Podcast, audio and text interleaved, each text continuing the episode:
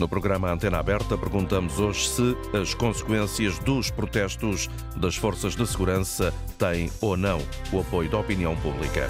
Antena Aberta, edição António Jorge. Muito bom dia. Nuno Severiano Teixeira, antigo Ministro da Administração Interna, disse esta manhã aqui na Rádio Pública que António Costa é o principal responsável pela contestação das forças de segurança. Não tem dúvidas, Nuno Severiano Teixeira, que a forma como o Governo tratou o tema deste eh, protesto, ou pelo menos aquele que está subjacente a estes protestos, o subsídio atribuído à Polícia Judiciária, esteve na origem de tudo aquilo que tem estado a acontecer.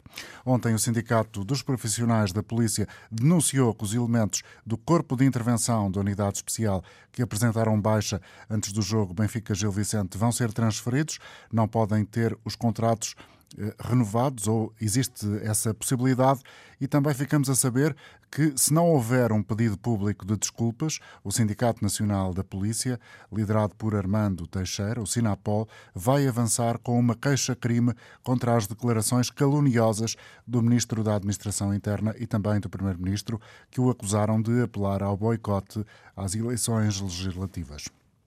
Vamos ouvir a sua opinião neste programa sobre como avalia as consequências ou as possíveis consequências dos protestos dos polícias, dos guardas prisionais e dos militares da GNR. Sendo certo que já temos aqui alguns exemplos daquilo que pode estar a acontecer uh, do ponto de vista da hierarquia uh, da PSP, por exemplo, queremos saber se o protesto das forças de segurança tem o apoio da opinião pública ou se se o tiver, se corre o risco de o perder.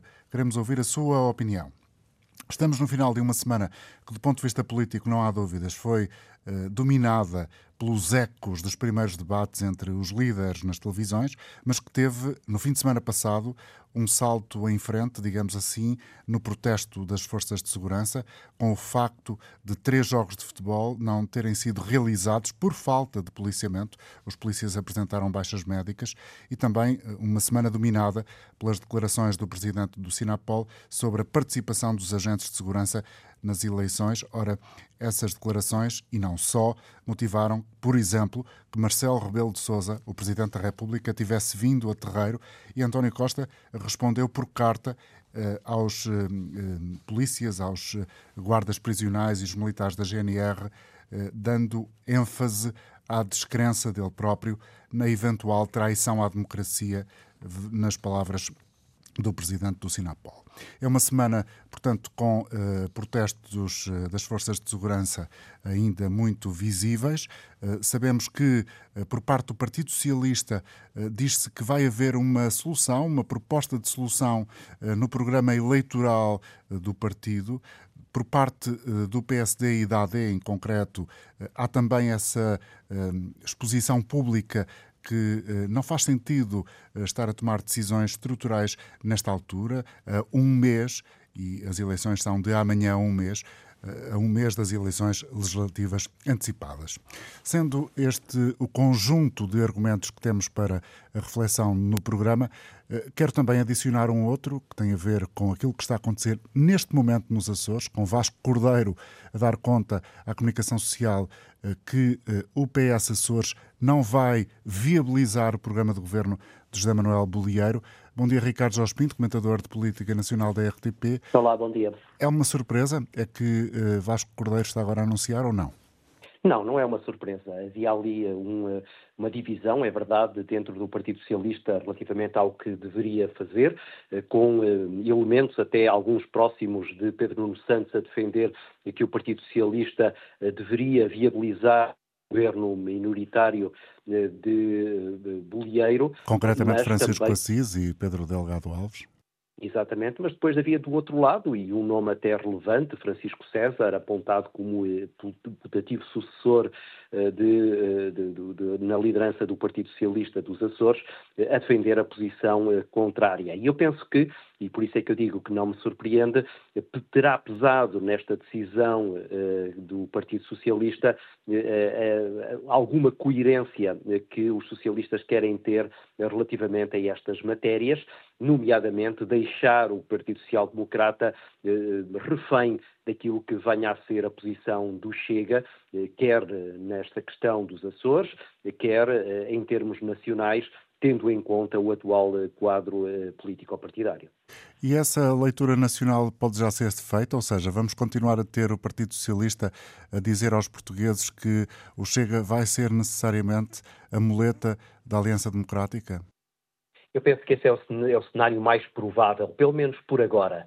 Estamos, é verdade, em uh, campanha eleitoral, no momento em que, sobretudo, PS e PSD uh, se querem demarcar um do outro, não dar a ideia de que poderão ajudar o adversário na eventualidade de ele vencer com uma maioria relativa, e, portanto, é natural que haja aqui um extremar de posições. Mas eu diria que, mesmo depois das eleições, e, sobretudo, perante o cenário de existência de uma maioria à direita, o Partido Socialista quererá ter essa posição de demarcação eh, por duas razões que são fáceis de entender. Em primeiro lugar, para não perder eh, aquilo que é o apoio dos seus partidos à esquerda, no momento em que o Partido Socialista desse um sinal de que viabilizaria um, um, um governo à direita, imediatamente teria uma posição muito mais eh, acirrada por parte dos partidos à esquerda. Em segundo lugar, porque lhe convém exatamente que neste momento o Partido Social Democrata fique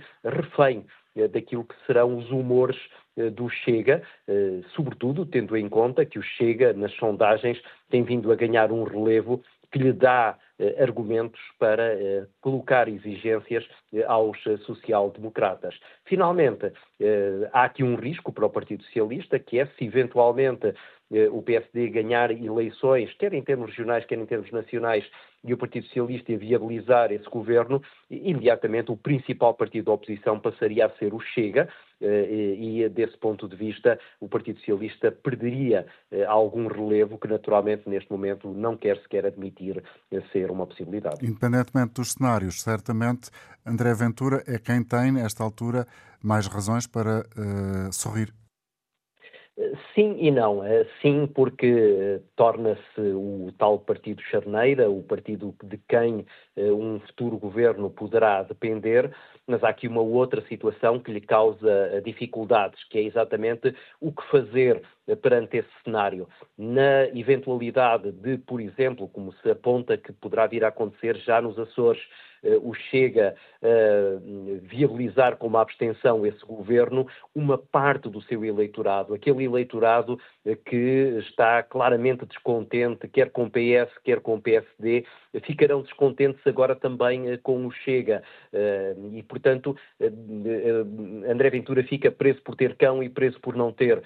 Se não viabiliza um governo de direita, pode entregar o governo, pode entregar o poder à esquerda ou criar condições para que a esquerda eh, possa subir, mas se viabiliza um governo eh, eh, de direita, por um lado perde a face, depois de André Ventura andar várias semanas a dizer que apenas aceitará suportar um governo do PSD se estiver no próprio governo, agora até viabilizá-lo mesmo com apoio parlamentar, isso seria de alguma maneira perder a face e perderá imediatamente uma parte importante do seu apoio, que são aqueles eleitores que estão exatamente ao lado do Chega, por o Chega ser uma alternativa a PSD e a PS. Ricardo Jorge Pinto, estamos no final de uma semana em que a questão eh, das forças de segurança continuou a ter muito relevo. Do teu ponto de vista, eh, a tua percepção é que a opinião pública está ao lado eh, dos militares da GNR e dos polícias? Está ao lado, mas com condições. Isto é, percebe a situação de injustiça, que de resto é partilhada por praticamente todos os partidos, nomeadamente o partido que neste momento apoia o governo, o Partido Socialista, eh, que já veio reconhecer com a sua nova direção que há aqui uma situação que tem que ser revertida e tem que ser corrigida. Um, e isso não, não, nem sequer depende do quadrante ideológico. Temos à esquerda e à direita partidos a dizer exatamente o mesmo, e temos uma opinião pública que, na verdade, olha para os factos e não entende como é que foi criada ali eh, situações de exceção eh, relativamente ao CIS e à Polícia Judiciária e porque é que PSP e GNR foram aqui sacrificados. E desse ponto de vista, eu penso que as forças policiais eh, têm esse apoio da opinião pública, que é particularmente importante. No momento em que começaram a ultrapassar algumas barreiras, e eu penso, estou a pensar sobretudo eh, naqueles episódios que afetaram eh, o início de um jogo que depois não aconteceu em Famalicão, em que as forças policiais não estavam presentes eh, e deram aso a, a, atos de violência que nós julgávamos que já nem, não, não se repetiriam.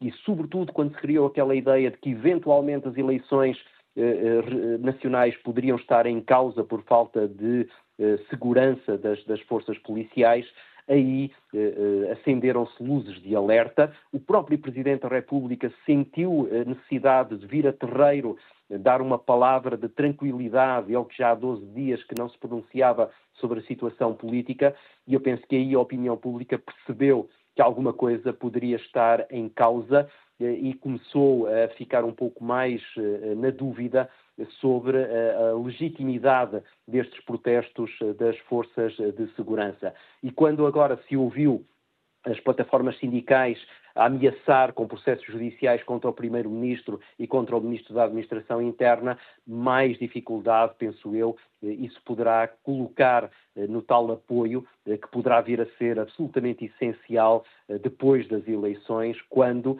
o novo governo, a querer cumprir uma promessa, tenha em conta aquilo que é, nessa altura também, o tal apoio social que as forças policiais têm para garantir um caderno de encargos que nós, neste momento, ainda nem sequer conhecemos na totalidade. E isso é possível de condicionar forçosamente não sei se eh, partilharás esta palavra, eh, os partidos, nomeadamente o Partido Socialista e a Aliança Democrática, a terem soluções nos programas eleitorais que têm de apresentar?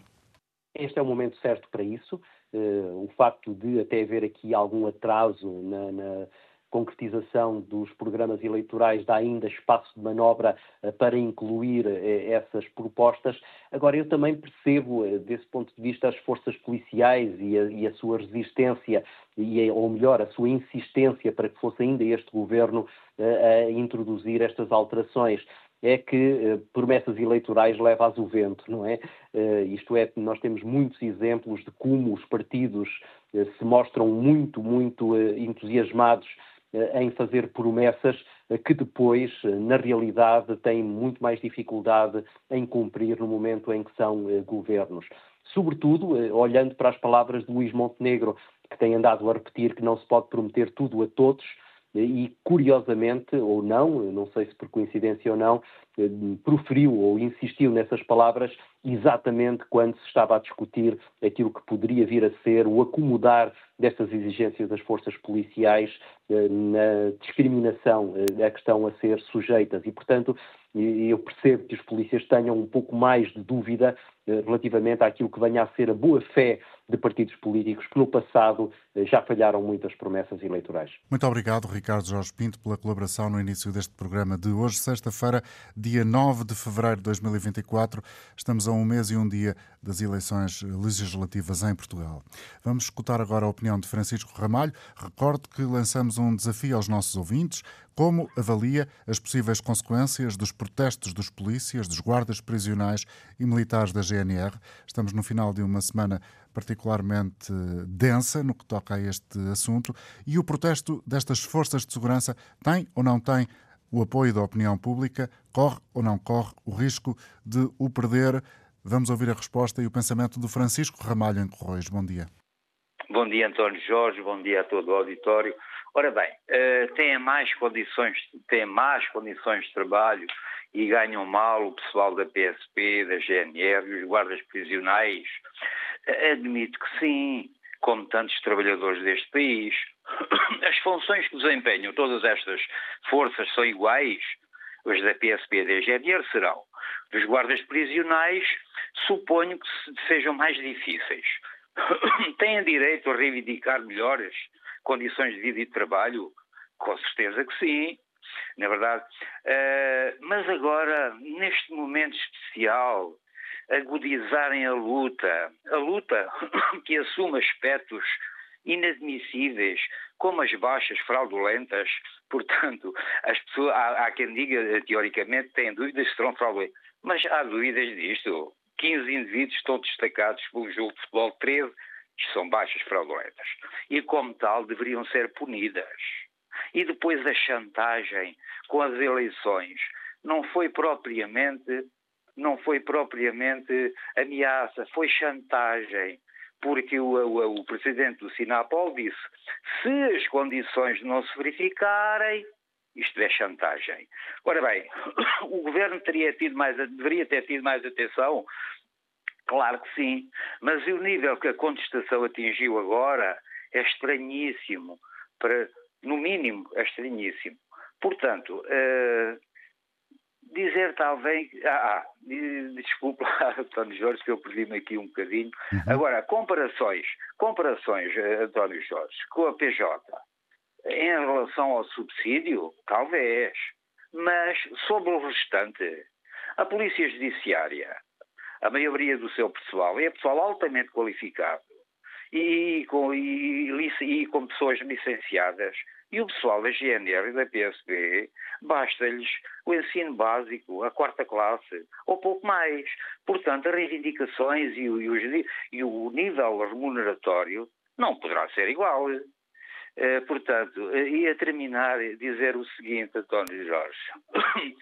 uh, se, se, se o senhor Ventura o, ai, agora esqueci-me o, o, o, primeiro nome André. dele.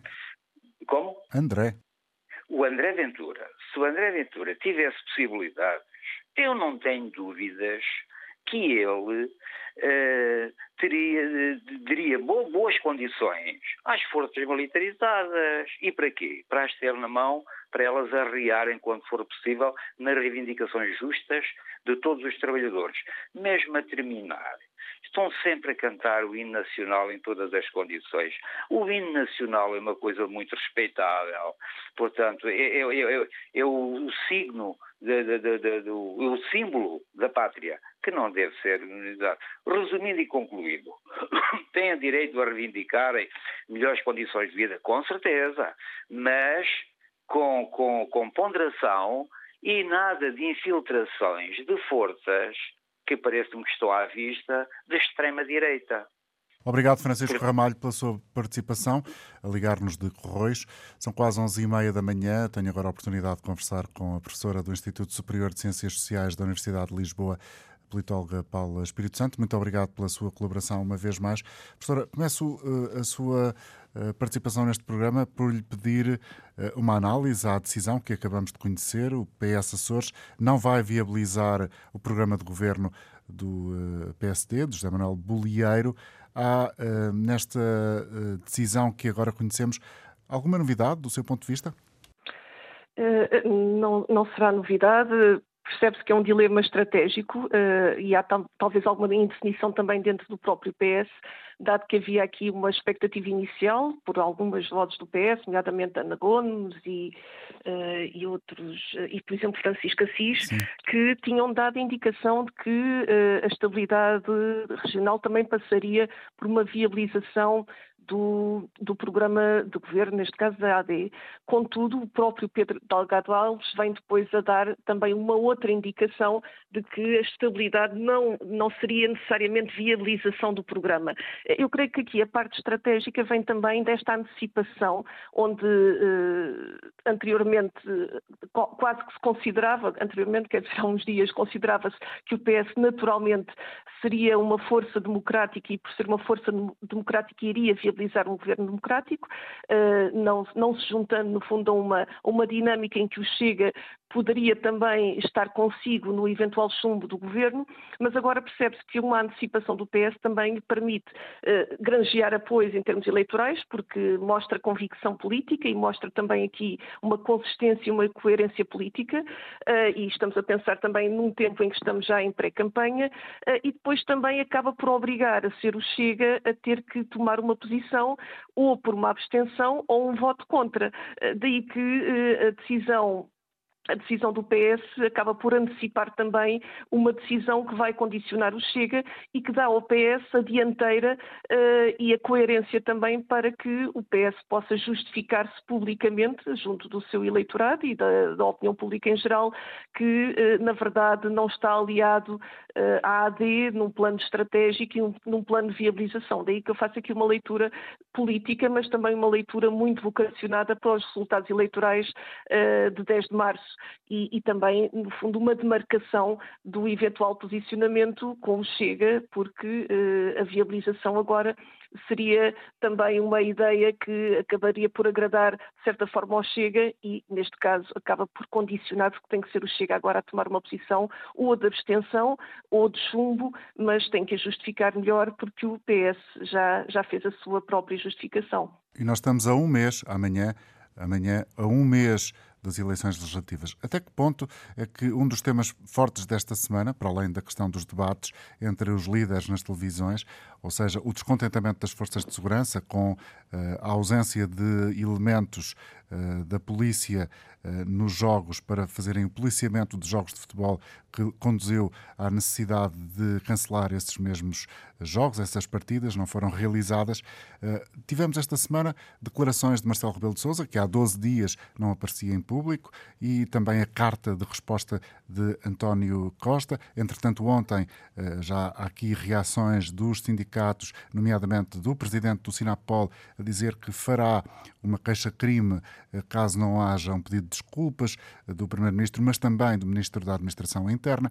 Esta manhã, aqui na rádio, o antigo ministro da Administração Interna, Nuno Severiano Teixeira, diz que o responsável por toda esta situação é uh, António Costa. Até que ponto é que esta realidade vai condicionar por um lado, o Partido Socialista agora de Pedro Nuno Santos e também a AD, no momento em que estes, estas duas forças ainda não apresentaram de forma taxativa os seus programas eleitorais?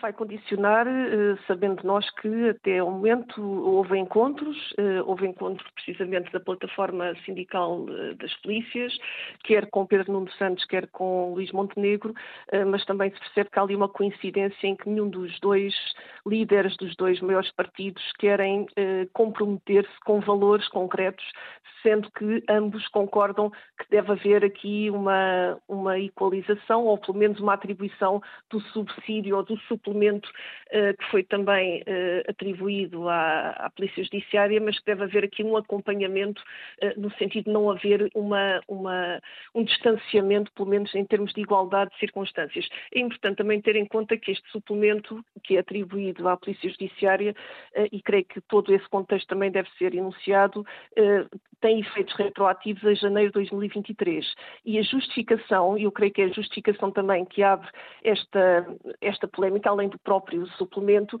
é que é atribuído com base no regime especial de trabalho e ONUS, eu estou aqui a ler, inerentes ao exercício de funções em condições de risco, insalubridade e penosidade. Uh, e, no fundo, o que se diz aqui é que a Polícia Judiciária tem um contexto de risco, de insalubridade, de, de penosidade que é muito mais uh, acentuado do que a PSP. Eu queria só fazer aqui uma pequena nota, uma pequena nota muito breve. Eu sou também professora há 26 anos numa outra entidade, numa outra instituição de ensino universitário que se chama ISCSI, Instituto Superior de Ciências Policiais e Segurança Interna. Uh, e queria dizer que há 40 anos, faz precisamente 40 anos agora, foi em 1984, que foi fundada a antiga Escola Superior de Polícia, que depois passa a chamar-se ISCSI. E há 40 anos que são formados os oficiais de polícia nessa escola. Uh, por exemplo, eu neste momento estou a dar um curso de formação dos, super, dos intendentes para superintendentes.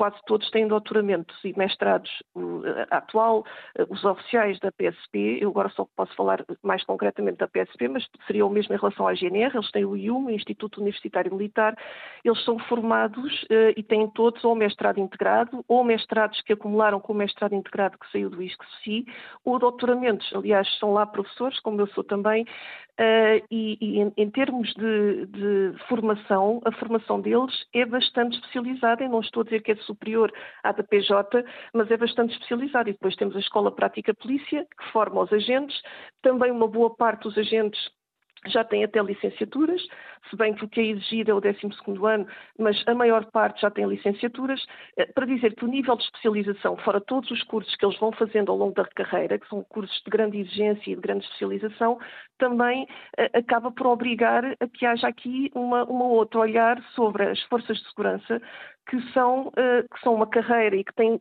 um conjunto de requisitos de grande complexidade e de grande exigência que nem sempre, se calhar, tem tanto eco na opinião pública, mas é importante salvaguardar. Há 40 anos que se formam os oficiais de polícia e são cursos que têm 5 anos, as licenciaturas atualmente têm 3, os cursos na escola de polícia, resumindo isto que si, têm 5 anos.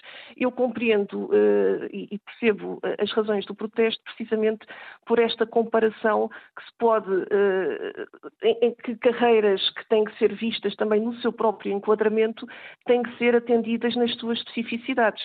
Agora, há aqui um, um, corpo em geral, ou seja, nós estamos a falar de polícias, estamos a falar do PJ, estamos a falar de, das várias, uh, dos órgãos de polícia criminal, estamos a falar das várias polícias, todos eles são altamente especializados. Ninguém, não se pode dizer que a PJ é mais ou que a PSP é menos ou a GNR, são altamente especializados, têm grupos de intervenção, vou dizer assim de uma forma muito simples, que têm também uma formação muito, muito técnica e muito específica, daí que é, é, é importante que esta, esta explicação pública também passe para se entender estas reivindicações, porque uma parte das reivindicações também tem a ver com o nível de exigência que é, que é dado ou que se pede às polícias, em geral, e que também se inclui a própria PSP e a GNR, dois dos casos, eh, apenas estou a enunciar estas duas forças de segurança.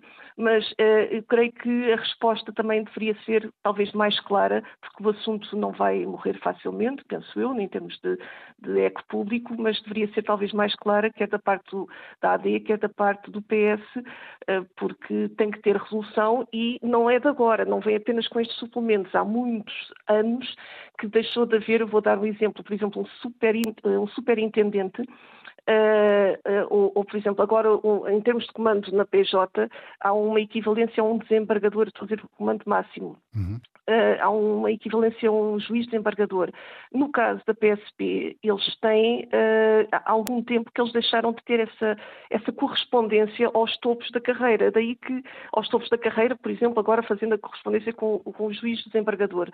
Uh, e depois tem outras características, já sabemos que há vários sindicatos, tenho ideia que são muitos, 18, 19, já perdi um pouco a conta, desde que foi Sim. possível que houvesse sindicatos, não tem o direito à greve.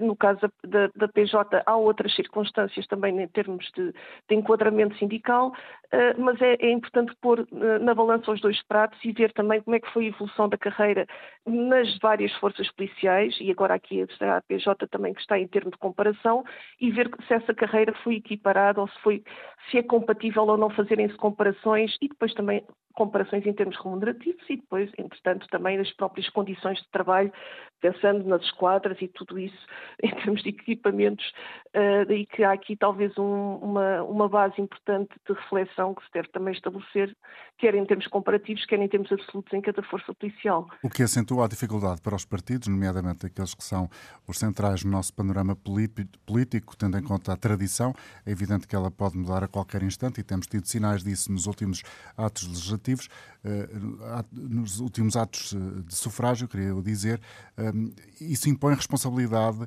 naquilo que se podem propor aos elementos das forças de segurança por parte desses mesmos partidos, tendo em conta que estamos a um mês das eleições e aquilo que se fizer de proposta pode ser determinante na forma de agir deste, destas forças que têm estado na rua em protesto impõe muita responsabilidade e, e eu, creio também que esse, esse, é um ponto importante. Ah, num plano da, daquilo que é expectável que as forças de segurança possam fazer nesta mobilização que estão a desenvolver, ah, eu, eu, julgo que esse ponto será sempre salvaguardado ah, daquilo que se percebe que seja o compromisso de honra que as próprias forças de segurança assumem. Agora, há também um outro patamar que é o patamar da, da própria mobilização, em que tem que se perceber também que há uma, uma um espelho público daquilo aquilo que é a ação que está a ser desenvolvida nas ruas, que tem sido muito forte, muito veemente, e essa mobilização, a certa altura, tal como aconteceu com outros grupos, com outros setores, poderá resvalar ali um limiar em que a própria opinião pública deixa de se identificar com as causas e deixa de acompanhar e perceber o enquadramento. Daí que eh, é importante encontrar esse equilíbrio em que se percebe que esta pressão agora tem o seu, o seu fundamento porque estamos em tempo de campanha eleitoral, em que se quer eh, um comprometimento mais claro, mais firme por parte do, dos vários líderes partidários, eh, mas há depois também um outro revés que é o acompanhamento e a forma como se entende o toda a dinâmica do protesto e o protesto tem sido bastante, até, como é que eu ia dizer, diferente do, ah. do habitual, muito criativo, por assim dizer, para não usar nenhuma expressão uh, menos, menos própria, mas tem sido um, um protesto com, com, muito reivindicativo, diferente, com grandes implicações em termos internos uh, e em termos até da própria, que obrigam a própria funcionalidade do Ministério e a própria maneira como as chefias enquadram toda a orgânica da, da ação, da ação policial no dia a dia eh, e o caso do jogo de futebol, que há pouco também foi também citado, a nível,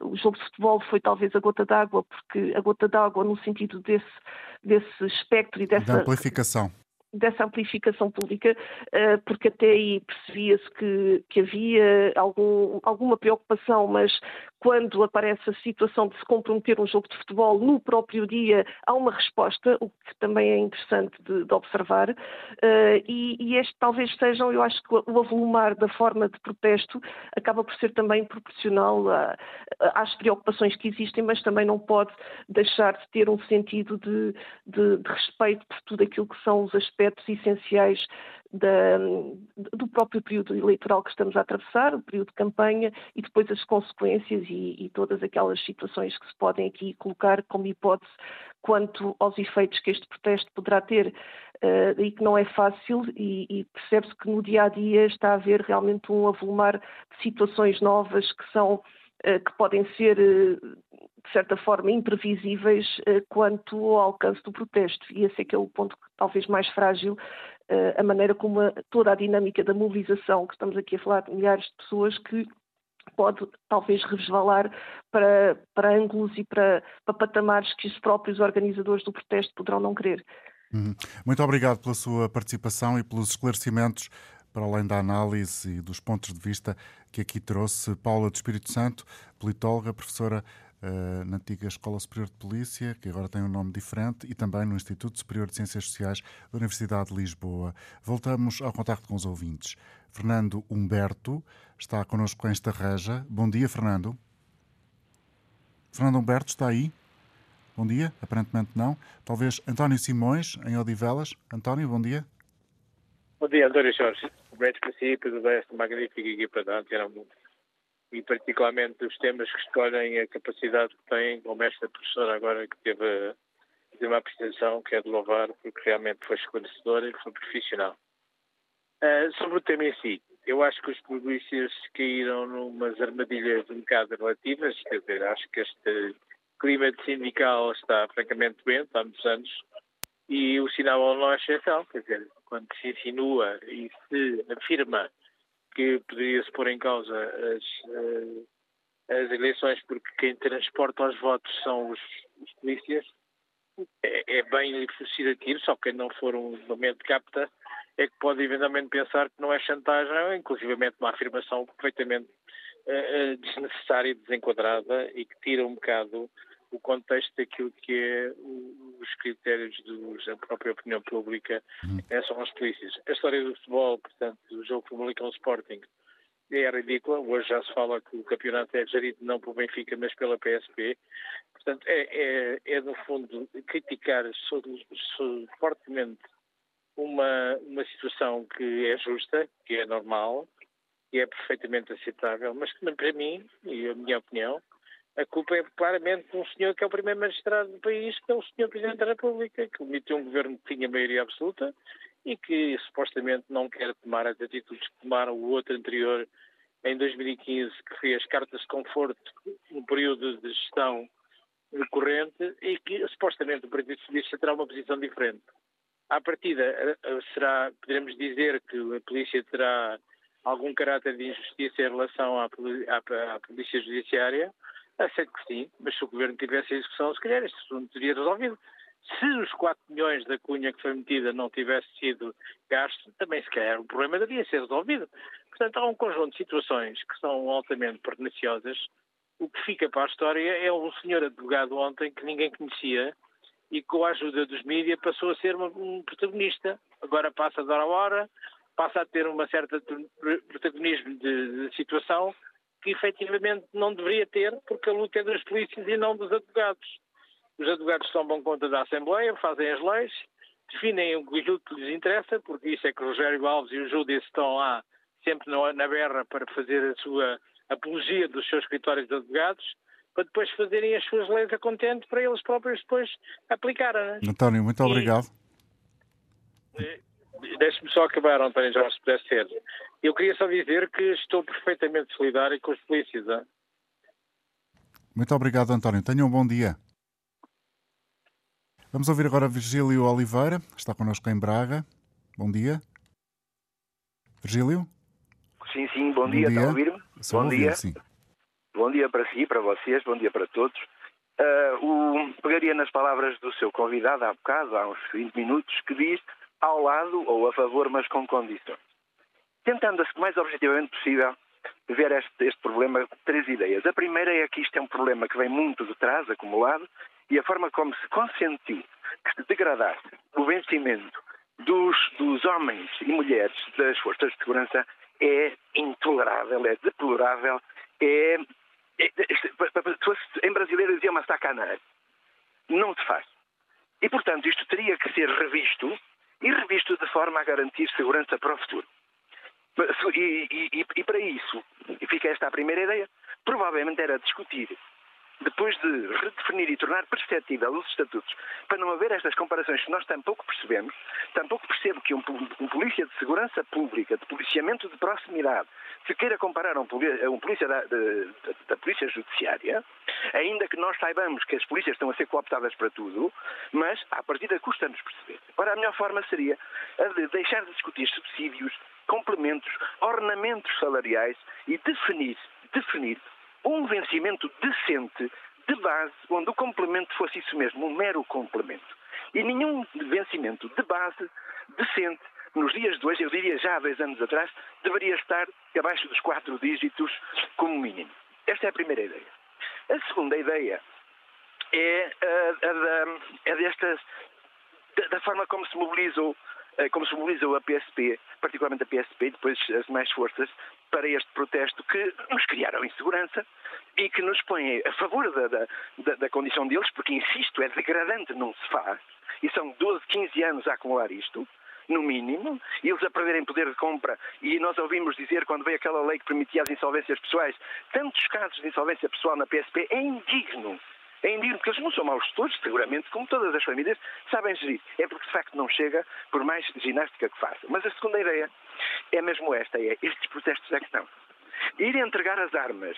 Eu pergunto-me se pode um carpinteiro ir entregar um martelo e sentar-se num banco. Não, há de contínuo convidam-no a apresentar a carta de experimento. Eh, ou então, passarem depois para aquelas formas extremadas de que nós todos temos conhecimento. O que me leva à terceira ideia. E concluo. Uhum.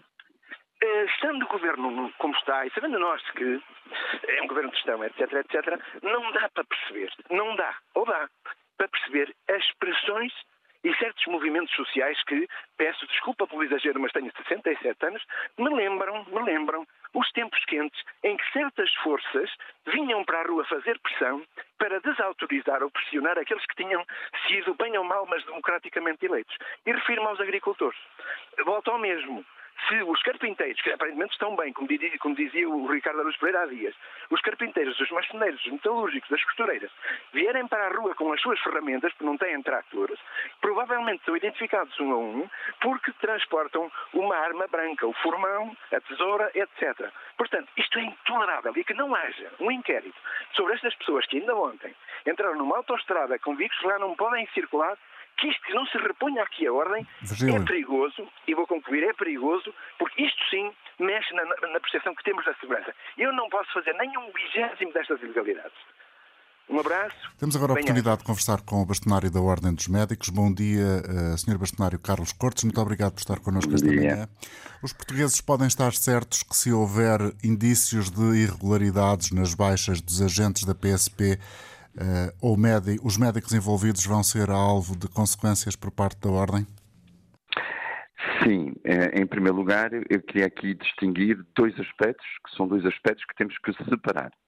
Em primeiro lugar, é uma luta, são reivindicações legítimas de uma classe, de uma classe profissional para defender, enfim, melhores condições de trabalho e eu próprio estou completamente solidário sempre que um grupo profissional uh, defende precisamente poder trabalhar com melhores condições. Esse é um aspecto, e é um aspecto uh, que não tem obviamente a ver com, com a ordem dos médicos, estou a expressar aqui uma opinião pessoal.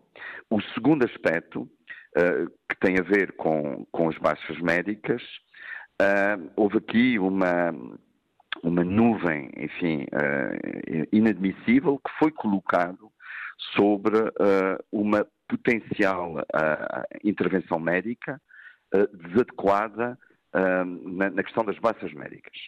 E a Ordem dos Médicos, imediatamente, porque não podemos trabalhar sobre suposições, sobre acusações infundadas, pedimos informações ao Ministério da Administração Interna e à Direção Nacional da PSP para podermos trabalhar sobre factos concretos.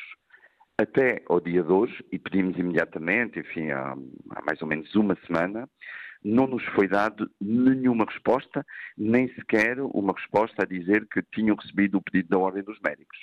A Ordem dos Médicos só pode, obviamente, desenvolver uma intervenção interna com os instrumentos de que dispõe se tivermos uma informação fidedigna, uma informação transmitida pelo Ministério ou pela Direção Nacional da PSP. Essa uh, falta de qualquer informação para si motiva que tipo de uh, interpretação? Olha, a Ordem dos Médicos imediatamente uh, esteve na linha da frente para que se pudesse ser dissipada qualquer tipo de dúvida sobre a potencial, não sabemos ainda, intervenção de médicos nesta questão da baixa médica, cumprindo aqueles que são os nossos preceitos, enfim, a nossa competência estatutária de avaliação das boas práticas médicas. Porque eu não quero que haja nenhuma dúvida sobre o facto de os médicos terem uh, uma intervenção adequada neste processo.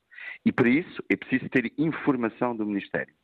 Se o Ministério não transmite essa informação, confesso que passado uma semana é no mínimo curioso, tendo em conta todas as intervenções e afirmações que foram feitas esta semana. Senhor Bastonário Carlos Cortes, o que é que quer dizer essa intervenção da Ordem dos Médicos com uh, as ferramentas que estão estatutariamente disponíveis uh, que o senhor referiu, uh, caso venham a ter essa informação que até agora não foi disponibilizada por parte do Ministério da Administração? Para poder intervir depois de termos o, o, a informação do Ministério, sabemos exatamente o que é que está em causa e a partir daí vamos desencadear os procedimentos adequados para a informação, tendo em conta a informação que recebemos. Não vale a pena, neste momento, estarmos a especular sobre qualquer tipo de, de intervenção, porque não temos a informação que foi solicitada há uma semana. Mas há já a admissão por parte dos responsáveis eh, de um dos sindicatos eh, da polícia que representa os agentes da, da segurança, da força, das forças de segurança, a admissão de que é eventual a possibilidade de existir alguma Uh, algum contorno fraudulento na atribuição das manchas médicas. Enfim, enquanto não tiver essa informação, não pode pronunciar-se certamente sobre isso, mas qual será, uh, num tempo normal, o, o, o, expectável prazo eh, que a Ordem eh, possa ter, eh, enfim, conhecimento detalhado sobre o que efetivamente sucedeu? Sim, eu queria que o prazo, o prazo razoável fosse o mais curto possível, obviamente, para dissipar qualquer tipo de dúvida que possa existir, de suspeição que possa existir neste processo.